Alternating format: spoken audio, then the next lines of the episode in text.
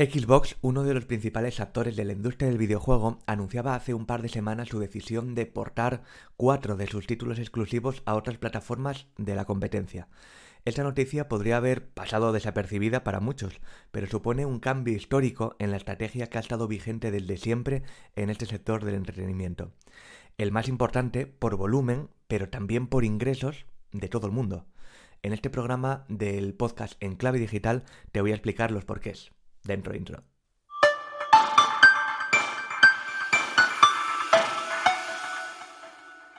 Pero antes de meternos al lío, varios apuntes para los que no estáis muy familiarizados con cómo funciona esta industria. Básicamente estamos ante el mayor trozo de tarta de toda la industria del entretenimiento.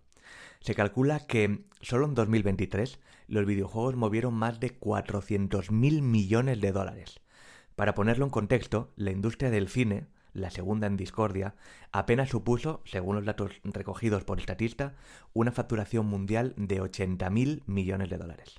A nivel de mercados, desde hace unos años lidera China, que en 2022 se calcula que llegó a mover 110,1 millones de dólares estadounidenses, seguida de Estados Unidos, con 95,7 y de Japón, con 75 millones. El primer país latinoamericano que aparece en el ranking de mayores potencias en producción y consumo de videojuegos es Brasil, en el puesto 13, con 2,7 millones, y España aparece en el puesto 15 de la lista con 2,3 millones. Estos son solo números, pero el cómo se llega hasta ellos es lo verdaderamente interesante, porque en la industria del videojuego podemos encontrarnos cinco grandes plataformas, a saber, Xbox, PlayStation, Nintendo, el PC y los móviles. Pues de esas cinco, ¿cuál me dirías que lidera el sector? Ya sé lo que muchos me vais a responder, más aún si me lo decís desde España. Pues PlayStation, por supuesto. Desde la primera PlayStation, el ecosistema de Sony, al menos en España, es casi una religión. Tanto que los que tenemos Xbox somos habitualmente el hazme reír de nuestros grupos de, de amigos gamers. Y si me hubieras respondido esto, tendría que decirte que estás muy equivocado. ¿Por qué? ¿Y si te dijera que Sony con su PlayStation, ni Microsoft con su Xbox, ni Nintendo con su Nintendo Switch son los principales actores a nivel de ingresos de esta industria? Pues tal y como lo oyes. Obviamente son los tres grandes pesos pesados que la mayoría conocemos, de los que más se habla y los que acaparan la mayoría de noticias del sector, pero ni de lejos representan el grueso del negocio, más bien todo lo contrario. Y no, por supuesto, por mucho que a alguno nos encante el mundo del PC, pues tampoco es que el pobrecito lidere nada. De hecho, y obviando su impacto a nivel de esports, donde sí que tiene una importancia considerable, lo cierto es que es el eterno secundón para el grueso de los consumidores. Ya solo nos queda, por tanto, la industria del móvil, una que lidera y holgadamente la facturación mundial. Para que te hagas una idea, se calcula que a nivel mundial los juegos para dispositivos móviles ya generan alrededor del 72% de los ingresos anuales, y en mercados como el chino y el de buena parte de los países de Latinoamérica, ese porcentaje aumenta hasta el 75%.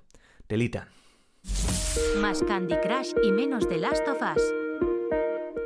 El grueso de la sociedad suele pensar que el consumidor tipo de la industria del videojuego es ese chico joven con un mando de la Play o de una Xbox en las manos y unos auriculares de diadema delante de un televisor jugando largas sesiones maratonianas. Pero la realidad es que el consumidor tipo de esta industria se parece más a mi madre o a la tuya. Es decir, los que solemos denominar jugadores casuales, personas ya en una edad adulta que tienen instalado en sus smartphones títulos como el Candy Crush y dedican ratos libres, a lo mejor a diario, a echar unas cuantas partidas a este tipo de juegos. Y sin olvidarnos tampoco de toda esa ingente cantidad de jugadores que pueden ser también casuales o no, pero que disfrutan de títulos como el PUBG Mobile, el Honor of Kings o el Genshin Impact, pero también desde el móvil. Como te decía anteriormente, aunque algunos de estos títulos tienen una versión para consolas o PC, lo cierto es que en mercados como el chino, y ya no hablemos en Latinoamérica, lo más habitual es jugar desde el propio dispositivo móvil.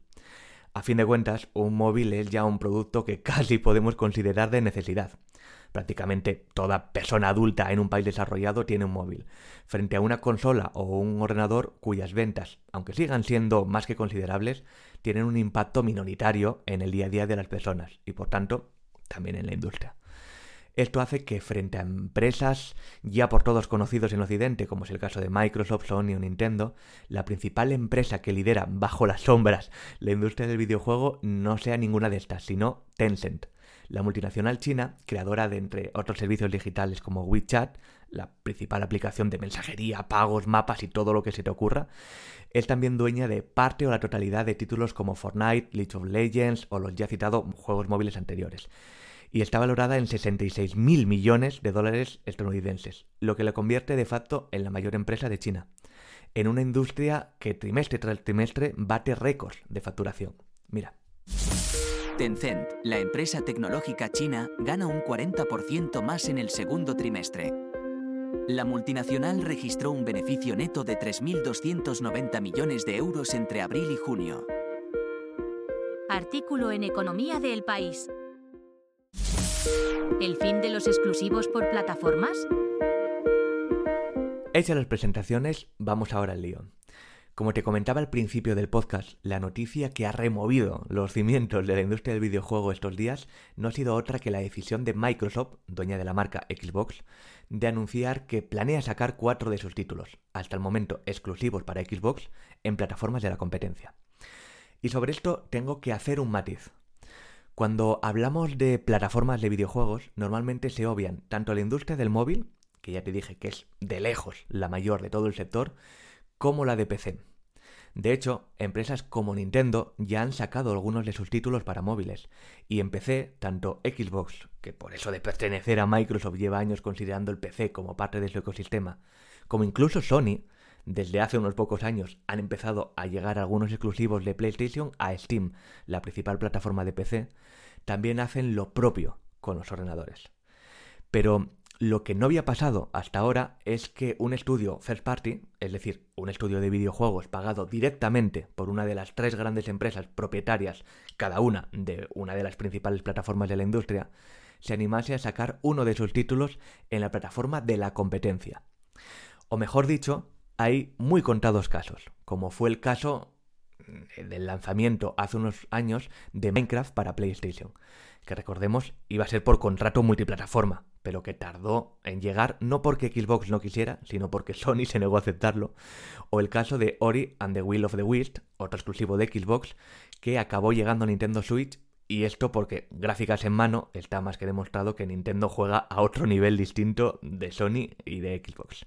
Es decir, que el perfil tipo de jugador de Nintendo Switch no suele ser el mismo que el de aquellos que juegan con una Xbox y una Play.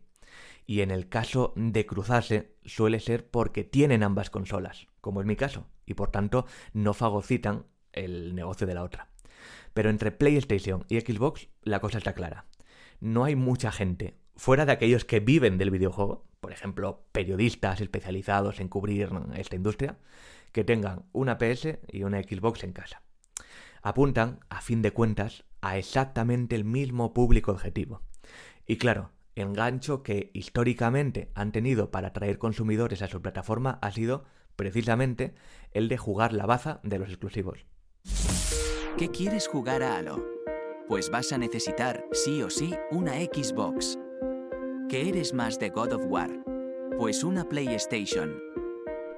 Sin embargo, y ya desde el anuncio a principios de 2022 de la compra de Activision Blizzard por parte de Microsoft, un tema por cierto del que ya hablé en su día y que todavía en la actualidad es considerada la compra más grande de la historia de la tecnología, con nada menos que 68.700 millones de dólares. No de los videojuegos, ojo, la más grande de la industria tecnológica, por encima de lo que supuso otras compras mil millonarias como la de WhatsApp por parte de Facebook, la de YouTube por parte de Google o la de LinkedIn por parte de Microsoft. Y el juicio posterior por supuesto abuso de posición dominante de Xbox, pese a estar por detrás de Sony en cuanto a número de jugadores, el tener el músculo financiero de Microsoft es un añadido muy a considerar. Ya sabíamos que la compañía se iba a comprometer ya no solo a seguir sacando juegos de este gigante en las consolas de la competencia, sino que incluso valoraba sacar también alguno de sus títulos exclusivos. Dicho y hecho. En el podcast oficial de hace un par de semanas, Phil Spencer, la cara visible de la compañía, dejó claro que Xbox sacará al menos y por ahora cuatro juegos exclusivos en PlayStation y Nintendo Switch, y que según el feedback que vaya recibiendo decidirán si seguir o no sacando más exclusivos en el futuro. Cuando preparé el guion de este podcast no sabíamos aún qué cuatro juegos iban a ser, aunque las quilielas hacían que al final aceptáramos con los cuatro. Pero justo unas horas antes de ponerme a grabarlo ya tenemos confirmado cuáles eran. Dos juegos como servicio, Sea of Thieves y Grounded, teniendo en cuenta que el primero llegará a PS y el segundo a PS y a Nintendo Switch, y dos más pequeños, Hi-Fi Rush, que llegará a PS, y Pentiment, que lo hará tanto a PS como a Nintendo Switch. Sobre los dos primeros, la estrategia es clara. Un juego como servicio vive precisamente de cuanta mayor comunidad tenga, mejor.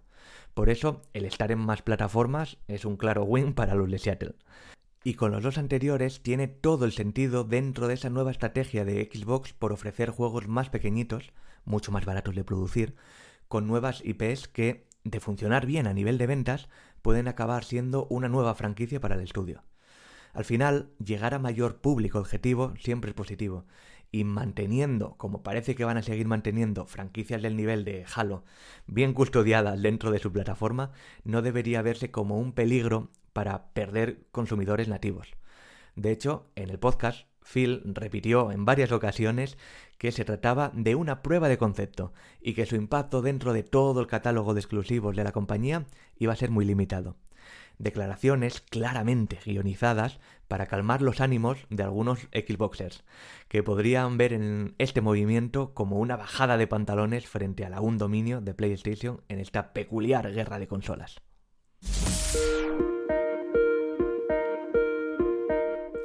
Así que, ya ves, parece que estamos a las puertas de un cambio de ciclo, uno en el que los exclusivos vayan perdiendo paulatinamente su hegemonía como principal herramienta de captación de usuarios a una plataforma en particular.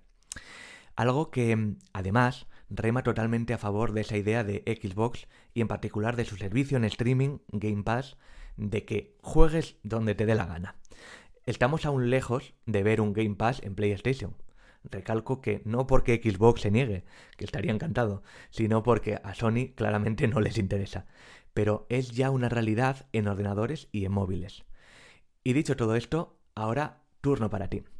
¿Acabaremos por ver un movimiento semejante por parte de PlayStation en Xbox? ¿Hará esto aumentar aún más si cabe el crecimiento y por tanto potencial dominio futuro de la marca de Microsoft en el sector de las consolas?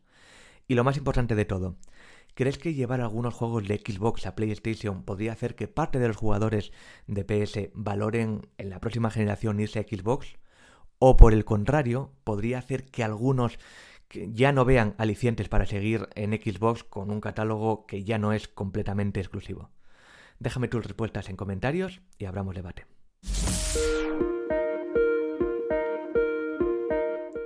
Enclave Digital es el videopodcast de Pablo C. Iglesias, consultor de presencia digital y reputación online. Si este contenido te sirve para estar bien informado sobre la actualidad en materia de negocios digitales, reputación y tecnología, te agradecería que le dieras a suscribirte en mi canal de YouTube o en la plataforma de podcasting desde donde me escuchas, le des a me gusta, me dejes un comentario o reseña y lo compartas con aquellos a los que crees que le puede interesar. Seguimos.